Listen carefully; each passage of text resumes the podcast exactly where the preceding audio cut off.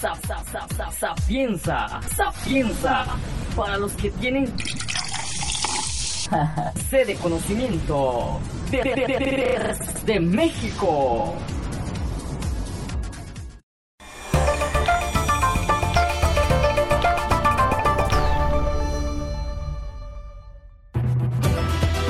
Ahora comenzamos con GeoNews de Simsa México, descubriendo los misterios de un planeta vivo.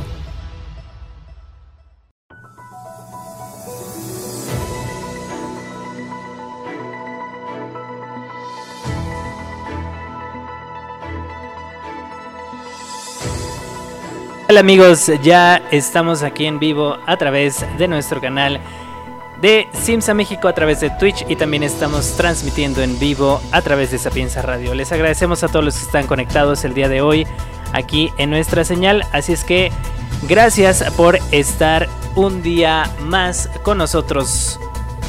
Agradeciéndole también a la gente que nos acompaña el día de hoy. De este lado tenemos a Jen. Bravo, bravo. Y de este lado tenemos a Dulce. Y bueno, pues muchas gracias también a los que nos acompañan directamente en nuestro canal, directamente también a través de la señal de sapiensaradio.com. Y bueno, pues el día de hoy, día de hoy un programa interesante, principalmente pues para todos aquellos quienes gusten de estos temas de eh, dinosaurios y bueno, todo esto que sucedió en el pasado prehistórico principalmente de México. Y es que pues prácticamente las investigaciones que se han eh, suscitado, las eh, investigaciones que se han realizado en el norte de nuestro país pues han hecho que se descubran nuevos nuevos eh, restos de dinosaurios y algunas otras especies por ahí. Así es que los invitamos a que estén muy muy pendientes nosotros vamos a un corte rapidísimo y regresamos aquí a Geonios para entrar de lleno de una vez en el canal.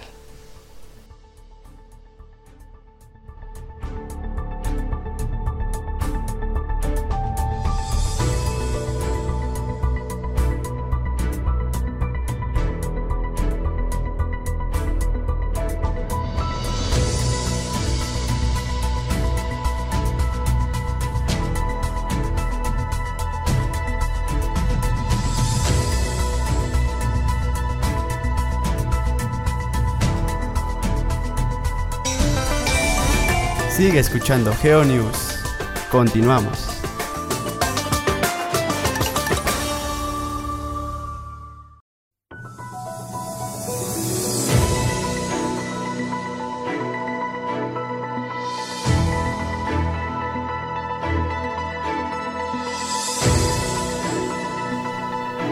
Gracias por continuar con nosotros. Ya regresamos a nuestro podcast de el día de hoy. Y eh, nuevamente saludando a nuestros amigos y amigas que nos ven a través de Twitch. Así es que síganos, estamos como Simsamex. También tenemos eh, Instagram, tenemos por ahí eh, nuestro, nuestra cuenta. Nuestra cuenta en Instagram también es Simsamex, en Facebook Simsamex también. Así es que compártanos ahí sus dudas, compártanos sus comentarios, ideas críticas o sugerencias de estos de estos eh, temas que estamos tratando con todos ustedes. Y bueno, pues vamos a empezar este programa como siempre con la efeméride del día de hoy. Y esta más que efeméride pues es un evento que va a ocurrir dentro de muy poco tiempo. Un día como hoy, 14 de octubre, pero del 2023 va a ocurrir un eclipse anular del Sol que se va a observar en nuestro país, aquí en México. Durante este día gran parte del continente americano será testigo de un eclipse anular solar que se observará desde Groenlandia hasta la Patagonia, cuando la luna se cruce frente al sol y cubra cerca del 95% de su superficie, formando un anillo de luz, aunque este evento podría verse en todo el continente con distintos porcentajes de oscurecimiento, la franja de anularidad cruzará a Estados Unidos desde Oregon a Texas, en la península también de Yucatán, Centroamérica, Colombia y Brasil. Este evento procederá, precederá al gran eclipse total de Sol que va a ocurrir el 8 de abril del año 2024 y que se va a observar en México, Estados Unidos y Canadá. Por ahí ya se han analizado los lugares primordiales donde habrá eh, ocurrirá la totalidad de este eclipse y me parece, si no estoy mal, que va a ocurrir en entre los estados de Durango, Zacatecas y Coahuila. Eh, por ahí teníamos ya el nombre de esta localidad donde eh, sucederá la, totalidad o el apogeo de este, de este eclipse del 8 de abril de 2024. Pero bueno, antes de este, pues no se pierdan el eclipse del 14 de octubre, pero de 2023. Y bueno, en el reporte de la actividad sísmica global en la última semana se han detectado un total de 14 sismos con una magnitud igual o superior a 5.5, de los cuales destaca un sismo de eh, magnitud 6.9 que se registró en Alaska, Estados Unidos, el 11 de octubre pasado. Su epicentro se ubicó a 14 kilómetros al este de Chignik, su profundidad calculada fue de 69.1 kilómetros. El sismo se percibió de manera fuerte en la zona central de la península de Alaska, mientras que en Anchorage, la ciudad más grande de la zona, se reportaron intensidades de 2.5 en la escala de Mercalli modificada. No se emitió ninguna alerta de tsunami para la zona. De igual forma se registró actividad importante en el este de la isla de Creta, en Grecia, un sismo de magnitud 6.4 fue registrado el pasado 12 de octubre. Su epicentro se ubicó a 2 kilómetros al sur de Pelextro. Su profundidad calculada fue de 10 kilómetros. El sismo se percibió de manera intensa en la zona epicentral, al este de la isla en, eh, y en la zona central. Varias localidades ya habían sufrido daños por un sismo de magnitud similar dos semanas antes presentaron nuevas afectaciones, aunque la mayoría de ellas fueron leves, siendo principalmente cuarteaduras y caída de mampostería. El sismo se emitió una alerta de tsunami para la costa, que más tarde fue levantada, no se, no se reportaron heridos o fallecidos. En Hawái, en los Estados Unidos, un sismo de magnitud 6.2 fue registrado el pasado 10 de octubre. Su epicentro se ubicó a 27 kilómetros al sureste de Nalehu. Su profundidad calculada fue de 35.1 kilómetros. El sismo fue percibido moderadamente en la isla grande de Hawái y de manera leve en otras islas del archipiélago. El sismo se originó debido a una falla inversa en el sur de la isla, en el sur de la zona asociada a eventos de flexión litosférica causada por el peso de la isla. Esto de acuerdo con un comunicado dado a conocer por el Servicio Geológico de los Estados Unidos. En el reporte de la actividad sísmica nacional, en, las, en la última semana se han registrado un total de 36 sismos con una magnitud igual o superior a 4, de los cuales destacan un sismo de magnitud 4.7 registrado el 9 de octubre a las 4 de la mañana con 33 minutos y 22 segundos. En el tiempo del centro de México, su epicentro se ubicó a 27 kilómetros al oeste de frontera Comalapa en el estado de Chiapas. Su profundidad calculada fue de 203 kilómetros y no se reportaron daños materiales o víctimas humanas por este movimiento. En el reporte de la actividad volcánica a nivel global hay actividad destacada en el volcán de La Palma, evidentemente en las Islas Canarias pertenecientes a España, la erupción continuó durante la semana pasada con la salida de flujos de lava que se dirigieron hacia la costa, destruyendo más edificios, plantaciones e instalaciones industriales luego de un colapso parcial de la ladera norte del cono volcánico. La sismicidad se ha mantenido en toda la zona mientras que las cenizas volcánicas han alcanzado alturas de 3.5 kilómetros, ocasionando que la alerta para la aviación local se mantenga en color rojo en el reporte de la actividad eh, a nivel eh, eh, internacional fuera de esta zona.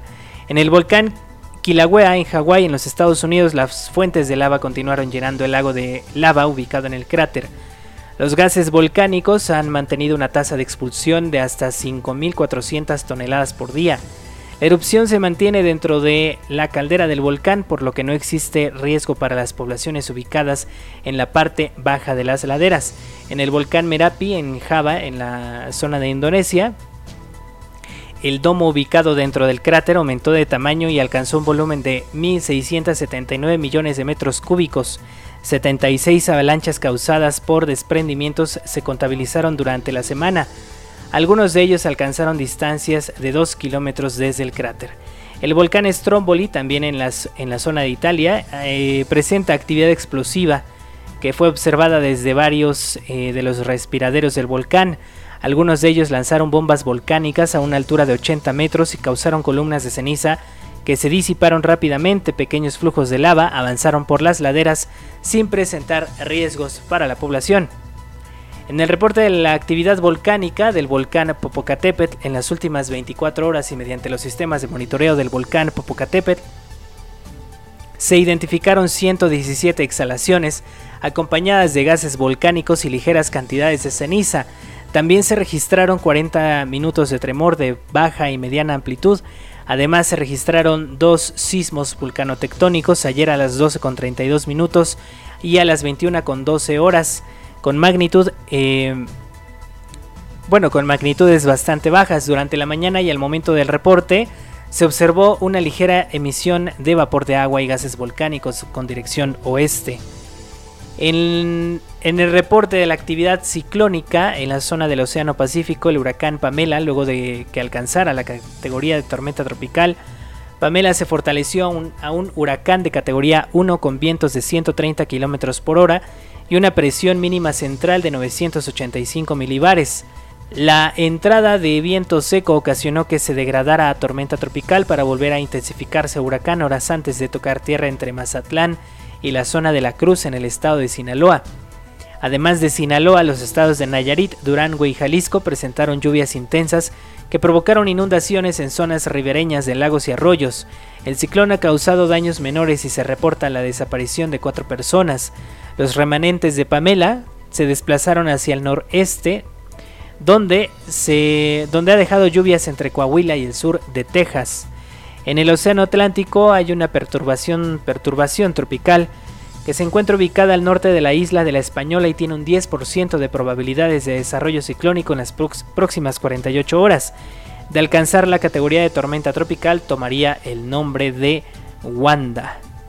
Y bueno, pues hasta aquí llegamos con el reporte de la actividad ciclónica a nivel global.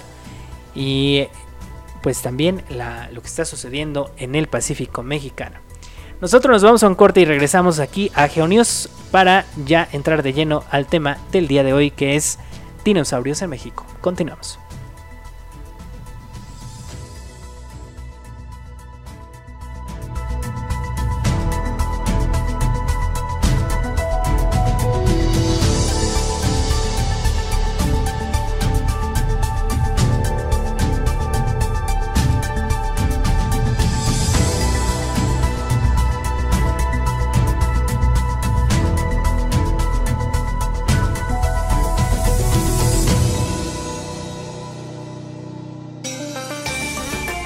Escuchando GeoNews.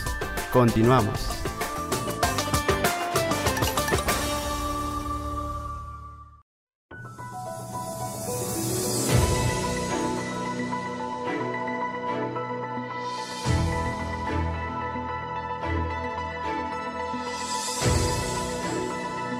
Regresamos aquí a nuestro programa, muchas gracias por continuar con nosotros y estamos eh, grabando también este programa para las plataformas de streaming. Estamos en Spotify, en Apple Podcast y en Google Podcast y creo que en, en otra que siempre se me olvida cómo se llama. bueno, no me acuerdo, no me acuerdo ahorita cuál es. Pero eh, bueno, ahí estamos. Eh, los, estamos compartiendo también a través de nuestras redes sociales. Los días sábados sale salen los programas que se graban entre semana. Los sábados se suben a estas plataformas y estamos por ahí. Así es que si ustedes se pierden alguno de nuestros programas, lo pueden escuchar directamente en su plataforma de streaming y podcast favorito. Pues vamos a iniciar con el tema del día de hoy que es los dinosaurios en México. Sin duda pues es uno de los temas más que más ha fascinado a chicos y grandes en los últimos años y es eh, pues justamente la historia de los animales terrestres más grandes que han existido sobre la Tierra, los dinos, los dinosaurios. Estos reptiles fueron un grupo diverso de animales terrestres que han, han, sido encontrados en todos los continentes del planeta. Más de mil especies diferentes de dinosaurios han sido clasificados e incluyen animales carnívoros y herbívoros, los cuales dominaron el planeta durante 135 millones de años, desde el inicio del Jurásico hace 200 millones de años hasta hace 65 millones de años. Los primeros restos fósiles de dinosaurios fueron hallados en el siglo XIX, aunque existen registros de miles de años atrás. Pero no fue hasta que el paleontólogo inglés Sir Richard Owen, quien eh, nombró al taxón Dinosauria en 1842, durante los años siguientes Inglaterra fue el escenario del descubrimiento de estos grandes reptiles hasta que campañas de exploración en Norteamérica y Asia comenzaron a localizar nuevos sitios con más especies y con edades diferentes. En Inglaterra, de hecho, si ustedes eh, analizan un poco cómo, cómo es un poco la mitología de toda esta región, la zona nórdica, creen mucho en los dinosaurios, no, no, es dinosaurios, no, en los dragones. Y justamente esto se da porque antes de que existieran las investigaciones científicas sobre pues estos descubrimientos en estas regiones, se descubrían, sí se descubrían grandes huesos o grandes esqueletos de algunos eh, dinosaurios que en su momento pues confundían o la, el pueblo decía que eran dragones. De ahí viene la, gran mitología nórdica de los dragones. Y, eh, pero la mayor parte de esto pues está ligada a estos tipos de descubrimientos donde pues de alguna manera tenían que explicar a qué pertenecían esos grandes huesos que encontraban de animales que no existían o que aparentemente existían pero que evidentemente no sabían de dónde venían. Hay alguna zona, eh, no recuerdo ahorita el nombre, donde se creía que un gran dragón vivía en una en una montaña, no recuerdo el nombre eh, ahorita, pero que era el digamos el culpable de las grandes tormentas que ocurrían en esta región. Si me acuerdo durante el programa les digo, pero bueno, eh, de ahí surgió un poco esta idea de la creencia de los dragones y también esto se remonta a la zona de China donde también han sido encontrados algunos restos. Eh, probablemente, no sabemos si también en esta región de Mesoamérica, pues de ahí venga el, pues la creencia de Quetzalcoatl y esta gran eh, serpiente emplumada que más que serpiente pues parece un gran dragón, ¿no? Que eso es muy curioso justamente porque diferentes zonas en distintas partes del mundo creen en los dragones o en alguna forma de dragón, como en México, les menciono el, pues el tema de Cuculcano Quetzalcoatl, Quetzalcoatl, que es el mismo, que al final, al ser una serpiente emplumada, sigue siendo un reptil, pero siempre que lo representaban, lo representaban con plumas. Y las serpientes, pues obviamente no tienen plumas, pero eh, siempre los dragones, tanto en China como en Europa, como en Mesoamérica, siempre les incluyen plumas, algo que es muy curioso.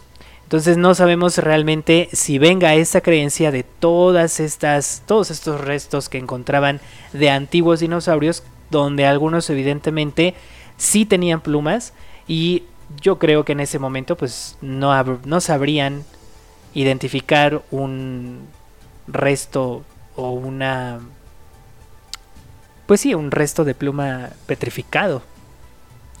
No sabemos, no sabemos, pero, pero es bastante curioso.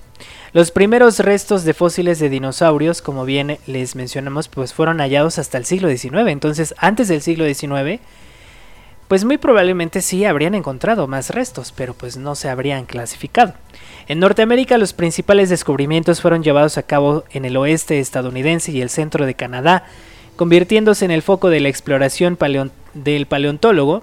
Durante el final del siglo XIX y principios del siglo XX hacia el sur de México, los conflictos sociales y el desconocimiento de la geología regional hizo que los primeros hallazgos de estos reptiles se llevara a cabo hasta el año de 1926, cuando el paleontólogo alemán Werner Janerch Janench describió los restos fragmentados de un dinosaurio ceratópsido o de tres cuernos en rocas de 65 millones de años de antigüedad en la localidad conocida como La Soledad. La Soledad, por cierto, se encuentra en el estado de Coahuila. Desde ese momento los hallazgos de fósiles de dinosaurios en el país fueron bastante espontáneos y sin estudios rigurosos eh, de identificación o clasificación eh, por paleontólogos profesionales. Algunos de ellos incluyen el hallazgo de restos en el año de 1933 en los estados de Sonora y Baja California, los cuales consistían eh, de placas óseas, fragmentos aislados y las primeras huellas fosilizadas a principios de los años 70 en el estado de Michoacán. Fue en la década de 1980 cuando las primeras campañas formales de exploración se tuvieron lugar en el estado de Coahuila por un equipo de investigadores del Museo Real de Ontario en Canadá. Lamentablemente no se conocen datos o descripciones hechas durante estas investigaciones. Con la llegada de la década de los 80, una expedición llevada a cabo por investigadores del Instituto de Geología de la Universidad Nacional Autónoma de México recorrió parte del territorio del norte de México en, en busca de fósiles de mamíferos de la era mesozoica. Entre sus hallazgos, que incluyeron los restos de peces, invertebrados y tiburones, se encontraron, se encontraron con un hueso procedente de la región de Parras en Coahuila, en la zona de la presa de San Antonio, convirtiéndose en el primer sitio fósil identificado de manera formal. Este primer hallazgo fue el comienzo de una serie de descubrimientos principalmente en Coahuila, de un mayor número y calidad de un registro fósil de dinosaurios en México. En el año de 1988 se llevó a cabo el proyecto de montaje del primer eh, dinosaurio colectado, preparado y armado por paleontólogos mexicanos. Fue presentado por René Hernández, Luis Espinosa Arrubarrena y el doctor Sheldon. No fue Sheldon Cooper. Sheldon Applegate. Las especies encontradas en la región son muy variadas, algunas de ellas corresponden a especies ya conocidas, pero también se encontraron algunas nuevas. Los restos más abundantes son del grupo de los hadrosaurios de, o picos de pato, que eran animales, los animales más comunes durante el Cretácico. Seguido de estos se encuentran los ceratópsidos con cuernos en la cara y los dinosaurios carnívoros. El lugar de la extracción del fósil fue eh, el lugar de la, extracción del fósil fue en la presa de San Antonio, donde entre los meses de mayo a junio de ese año se logró recolectar el 65% de un esqueleto de un dinosaurio conocido como Griposaurus, una especie de dinosaurio del grupo de los picos de patos que caminaban en dos patas y que alcanzaba una altura de 3 metros a lo que los investigadores llamaron Isauria.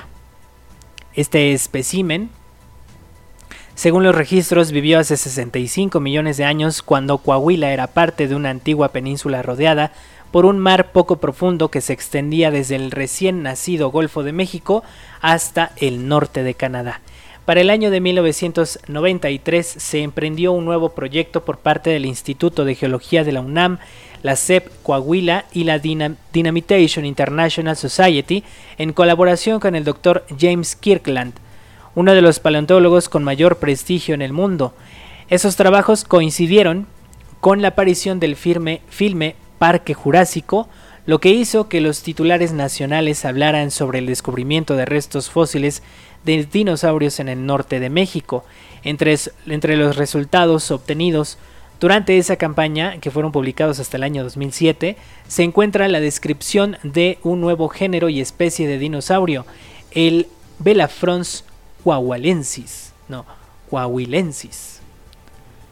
Eh, estos y otros descubrimientos realizados han hecho que el estado de Coahuila reciba el nombre de Tierra de Dinosaurios, al encontrarse además de los restos de hadrosaurios, también los de ceratópsidos, dinosaurios con cuernos sobre los ojos, eh, anquilosaurios, que son caracterizados por las grandes placas sobre su columna vertebral y espinas en la cola, raptores, eh, ornitomimus eh, de cuerpo delgado y que alcanzaban grandes velocidades, y tiranosaurios. Los restos de estos animales se han localizado en antiguos sedimentos de la formación geológica Cerro del Pueblo, con una edad aproximada de 70 millones de años. Las rocas de la región pues muestran que estos animales vivían en un ambiente de planicies costeras bajas, denominadas por dominadas más bien por lodos y extensos pantanos, pero que al mismo tiempo sufrían los efectos de repentinas inundaciones generadas por tormentas marinas. El clima de ese tiempo era mucho más cálido que el actual, con abundantes lluvias, lo que permitía el desarrollo de grandes selvas tropicales o manglares cubiertos por aguas salinas que no sobrepasaban los 50 centímetros de altura. Este ambiente tropical es muy diferente a lo que hoy observamos en la zona, el cual está dominado por extensas superficies desérticas, secas y pedregosas, pero que al mismo tiempo permitieron la conservación de fósiles, huellas e incluso las impresiones de piel nidos completos de huevos intactos y coprolitos o heces fosilizadas. Pues con eso nos vamos a un corte y continuamos aquí en Sapienza Radio. No se despeguen. Sigue escuchando GeoNews. Continuamos.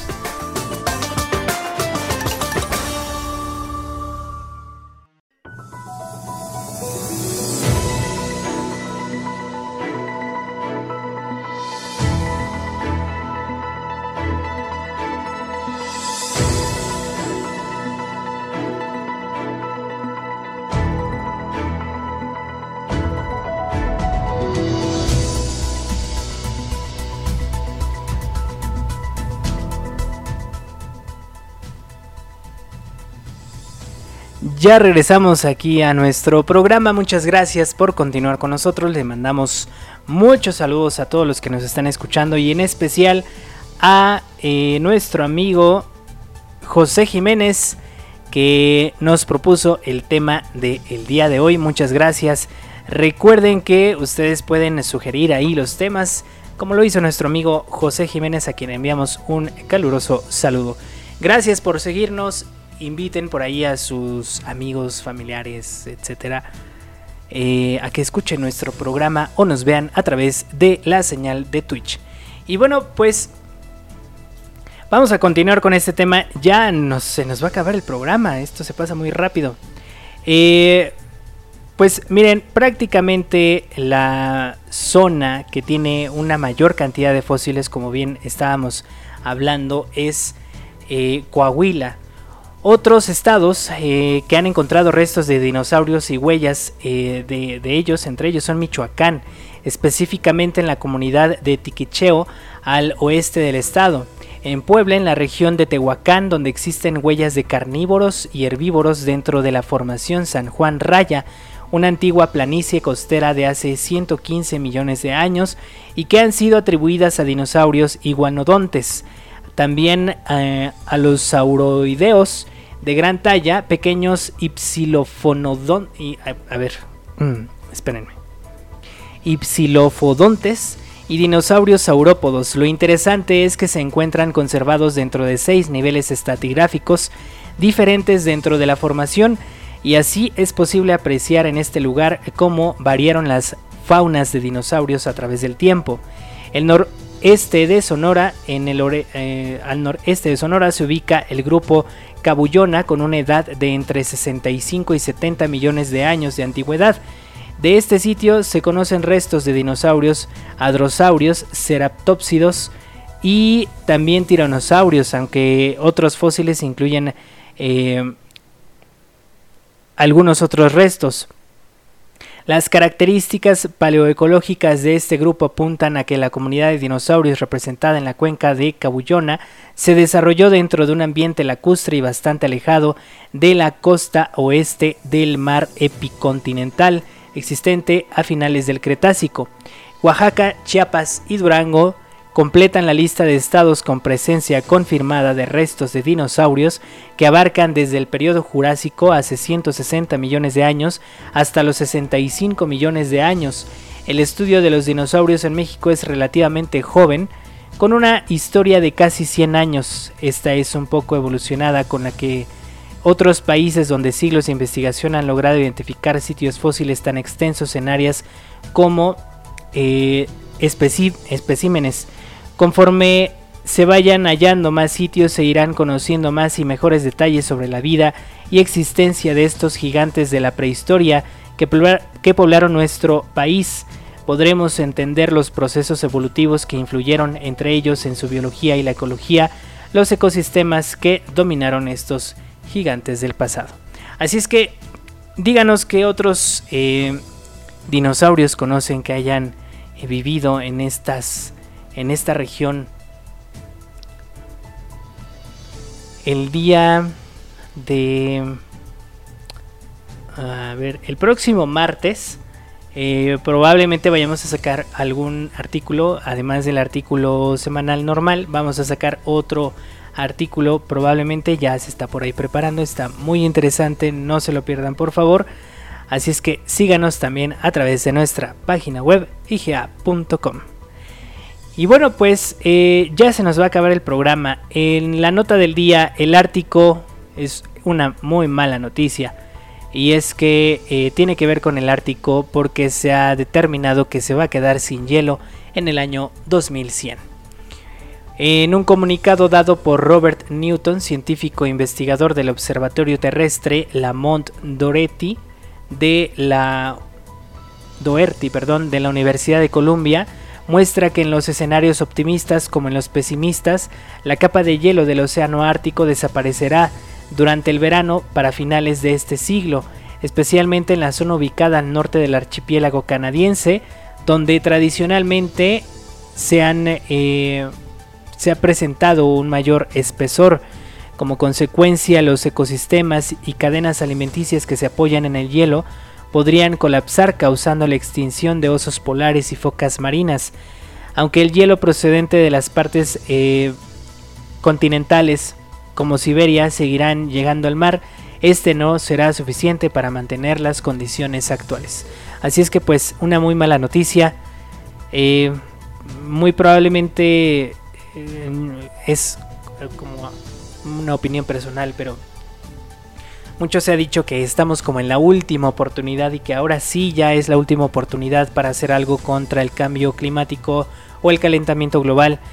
Pero yo creo que ya no estamos como muy a tiempo de poder eh, resolver esa situación como quisiéramos. Así es que pues eh, no se ve ni se vislumbra que muy pronto haya algún cambio eh, definitivo en cuanto a la emisión de gases de efecto invernadero. Así es que pues eh, yo creo, yo sí creo que, ya, ya esa, ese tiempo que teníamos para poder hacer algo se nos está pasando. Así es que bueno, con esto terminamos nuestro programa. Les agradecemos a todos los que nos escucharon. Gracias a Jen que estuvo ahí checando la transmisión en Twitch. Y a Dulce que estuvo ahí en controles también. Son para las dos. Así es que bueno, nosotros nos despedimos, nos vamos, pero les invitamos a que se queden en nuestra señal porque sigue el programa de En compañía de Kim Hyun Jong, eh, que bueno, va a conducir Dulce. Y que vamos a transmitir por Instagram para nuestra comunidad de Sapienza Radio. Muchas gracias, yo soy Carlos del Ángel. Nos escuchamos dentro de ocho días con otro tema igual de interesante o más interesante todavía y les invitamos a que nos escuchen a través de nuestras plataformas de streaming Spotify, Google Podcast y Apple Podcast. Hasta luego.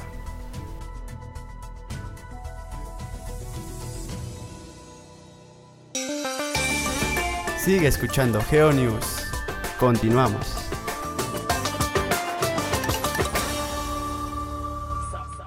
Sapienza, sapienza, para los que tienen Sé de conocimiento de, de, de, de México.